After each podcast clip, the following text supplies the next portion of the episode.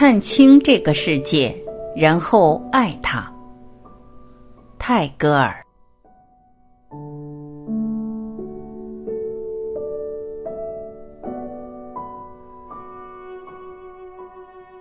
对于死亡的迷信如下：只要我们能冷静的来考虑我们所意识到的生命本质，就会明白，与我们有密切关系的兄弟，总是与我们同样的生存下来。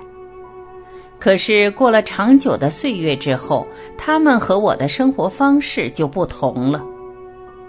每一位兄弟的生命中，就有他的意识，而在他的肉体生存条件下表现出来。可是现在，他的意识会表现出来的时间和场所也没有了。对我而言，他已经不存在。过去我的兄弟仍存在时，我当然曾与他们很亲密的来往。可是如今他们已不存在，他们究竟在何处，我也不知，也无法知道。对人生的意义不了解的人，必定会说，他们和我们之间的联系关系皆被切断了。对我们而言，他们已经不存在。终有一日，我们也会不存在，余下的人也会说我们不存在了。这种状况非死亡，那么应该称为什么？这些人就以外表性的来往的停止视之为死亡的确实证据。近亲者的肉体生存的断绝，更会令我们深觉有关死亡的观念的非现实性。我的兄弟，结果发生什么？在时间、空间的条件下，我所看得到他对世界所具有的关系之表现，已经从我眼前消失，而没有留下任何东西，只产生了这种状况而已。没有留下任何东西，在茧中未变成蝴蝶的蛹。看到旁边另一茧内毫无东西而极空虚之时，也许会如此的说着。当然，这是假定这只蛹能说话也能动脑思考的情况下才会这么说着。倘若旁边另一只茧内的蛹已经消失，则这只蛹就不会感觉旁边另一茧中的蛹之存在。可是人类的情况就不同。我的兄弟死了，本来他存在的茧，如今变得空虚了。我再也无法见到以前的他的活动姿态，但是他的这种实际姿态从我眼前消失的情况，并不表示我对他的关系全然毁灭。对我而言，有关兄弟的许多印象与回忆仍留存于我的脑海中，这是不同于没有留下任何痕迹的情况。留下回忆的部分，不但对于他的脸孔、手的形状或眼睛等等有所印象，甚至对于他的观念、精神的形象，都能极快速的回忆起。这种回忆是什么？以最简单且意思最明了的一句话来表现吧：结晶体或动物的姿态消灭时，结晶体或动物们之间当然不会留下任何回忆。可是人类却不同，我仍会怀念着很亲密的兄弟，而有关兄弟的事有太多令我难忘的。我的兄弟生活若合乎理性法则，那我更会拥有深刻的印象；我的兄弟生活若充满爱心，那更会存有清晰的回忆。所以，我的这种回忆并非简单的观念问题。对于兄弟的这种回忆，相同于我的兄弟的生命，倘若存在这个社会，而对我所产生的那种感受，如今这种感受仍对我作用着。兄弟的肉体性的生存中，对我以及他有所作用，而且他死后仍有同样的作用。眼睛所看不到的非物质性的一切感受，这也就是对他的怀念与回忆。所以，这种回忆从他死后至今，给予他的生存中，同样的对我有着各种要求。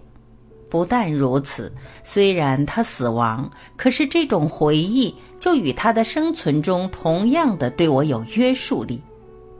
所以，我的兄弟的生命力量并无消失，也无灭亡，仍与原来相同，比过去更强化，而且对我的内心作用着。他的生命力量在他的肉体死灭之后，仍与生存时同样对我有着强烈的作用。现在，我仍感觉，正如他活着时，同样的对我有很大的作用力。我感觉兄弟的生命力量是与兄弟的肉体还生存时同样的存在，至今我仍感觉到他对世界所具有的关系的兄弟俩的生命力。既然如此，我能根据何种理由而认为我的那些死亡的兄弟已经无生命？但是我可以说是我的兄弟们已经脱离了这些低级的关系。这也是我所能说的一句话。现在，他们对世界所具有的新关系的核心部分，虽然我无法以肉眼看到，可是我也不能否定他的生命。由于我的身上确实感觉到他的生命力，比方说，我为了某事而被人逮捕，此时我用镜子来看我本身的姿态。可是突然感觉镜子表面模糊了，我已无法看清照映在镜中的自己的姿态。但是我仍同样的感觉到逮捕的人就在我的身旁，也就是以我的全身能够感觉到。不但如此，我的那些已经逝世的兄弟们，也是我的眼睛所看不到的生命，却仍对我有所作用，尚活在我的内心。具有生命的他的自我，也就是他对世界所具有的关系，变成了我对世界所具有的关系，缓和了他确立对世界的新关系之后，感觉似乎能够把我拉至他所升高的阶段。这种自我更能够清晰地感觉到他所已经到达的阶段，虽然他的姿态已从我的眼前消失。可是他似乎伸手招呼我过去，如此，我的兄弟们的肉体虽已死亡，可是在我的内心却仍意识到兄弟们的生命，因而我更不得不怀疑着他们的生命确实仍活着。当我观察从我的眼前已消失的那个生命对世界的作用时，我就可清晰地确认从眼前消失的他们的生命的实在性。虽然人已亡，可是他们对世界所具有的关系仍与他生存中的状况相同，更强化着，且对一些人有所作用。这些作用仍依每一个人的理性与爱的强度而逐渐会增大。这种情况给予其他一切活的东西同样不会停止，仍继续发生作用力。耶稣死亡至今已经有相当长久的岁月，他的肉体生存确实太短暂了。我们对于肉体存在的耶稣是充满理性与爱心的。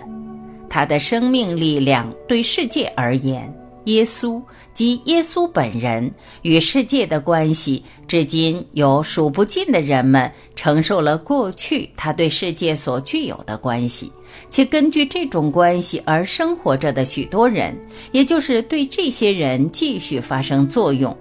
这种继续作用的根源是什么？即曾与耶稣的肉体生存连在一起的东西。也就是至今仍维持耶稣的生命而继续扩大作用的东西，这种东西是什么？也许有人会解释着，这并非耶稣的生命本身，而是耶稣的生命的结果。虽然这是毫无意义的解释，可是至少人们了解这种力量乃是活的耶稣本身。如此，仍表达了相当清晰的感受。我深信，在栗的果实旁边筑巢的蚂蚁也懂得说这句话。这种栗子果实迟早会萌芽而长大成高大的树，此时根就会深入泥土中且范围扩大，地上部分就会有很多树枝，叶子更繁茂，也会结了新的栗子果实。这棵大树会遮蔽阳光、雨水，因此是生活于这棵大树旁的东西改变了环境。此时蚂蚁们会说：“这并非栗子果实的生命本身，而是栗子的生命的结果。因为栗子的生命就在我们把栗子果实抬回至我们的窝巢时就已结束。”无论我的兄弟是昨日死亡，或是一千年前就已死亡，总之，在他肉体生存中有所作用的生命力仍在我的内心，也存在于数百人、数千人、数万人的内心，且继续有所作用。虽然我的眼睛曾看得到的兄弟们的意识性的肉体生存所引起的作用力的核心已经从我眼前消失，可是我仍能极强烈的感觉到兄弟们的生命力。这种状况应以何种情况来比喻说明？比方说，或许能如此比喻说明：在我的面前有一堆杂草燃烧着。燃烧之因是光所引起的，正如我的眼睛所看得到的阳光。杂草已经燃烧成一堆灰，可是照着的阳光仍然很强。我已经看不到这些杂草，更不会想到是什么东西在燃烧。可是和燃烧这堆杂草的火焰相同的火焰，也许现在正在遥远处的森林燃烧着。也或许在我们所看不到的地方燃烧着某些东西，这是可以推测的。我们眼前看得到的这些火焰能引导我们而给予我们生命，我们乃仰赖这些火焰而生存。为何我不能否定这种火焰的存在？我可以考虑着我们的生命力，即有我们眼睛所看不到的另外的核心。而我们无法否定它的存在，由于我们会感受到这种生命力，且受到这种生命力的作用，则其核心是什么东西？我们的生命本身又是什么东西？对于这些问题，我们是不知道，可是却能够推测。当然，此乃喜爱推测又不厌恶动脑思考的人才能做得到的。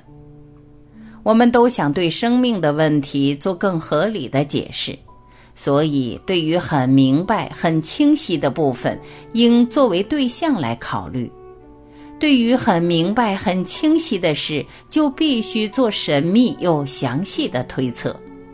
因为倘若糊里糊涂的推测这种问题，那反而会使原本明白又清晰的情况成了不明白又不清晰的结果。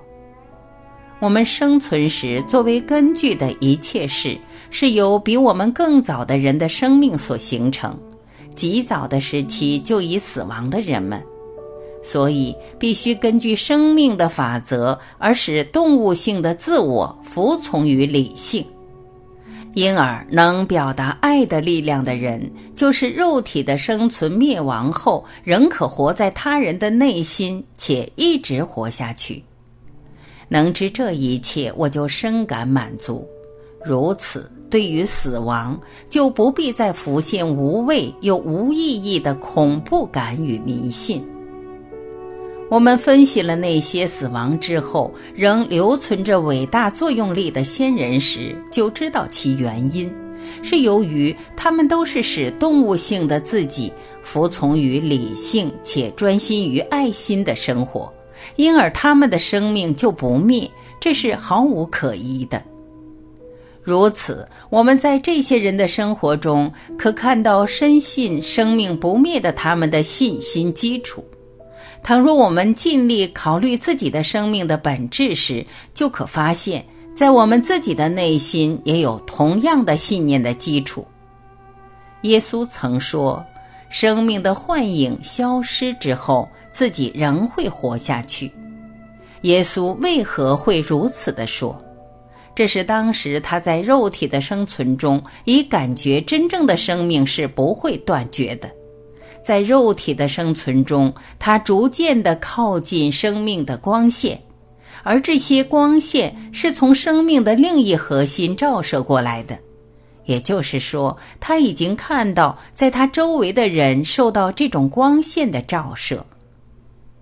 能舍弃动物性的个人幸福，而过着充满理性与爱心生活的人，都能见到同样的光景。无论人的活动范围如何狭窄，无论是苏格拉底或善良无名的献身性的老人、耶稣、妇女、青年，总之，倘若能舍弃动物的个人幸福，且为了他人的幸福而生存。则这个人在现在的生活中已经开始进入对世界的新关系，此时即进入死亡不存在的新关系，必须确立这种新关系，才是大家作为人生的事业的目标。在以理性法则来表达爱心之处，才能得到自己人生的真正意义的人。在今世的生活中，就可看到他逐渐接近的生命的新核心所照射出来的光线周围的一些人。这种状况会给他带来生命不会减少，也不会灭亡的永远扩大的清晰的信念。不死亡的信念是无法使任何人都能承受过来的，也无法将不死的信念。重于自己的身体与内心。想要不死的信念存在时，首先必须有不死存在；而若要有不死存在，则必须在自己的生命不死之处来把握住自己的生命。对于未来世界的生命能够具有信心的人，完成了自己人生中的事业。而在这个人生中，确立了这个世界不易产生的对世界的新关系。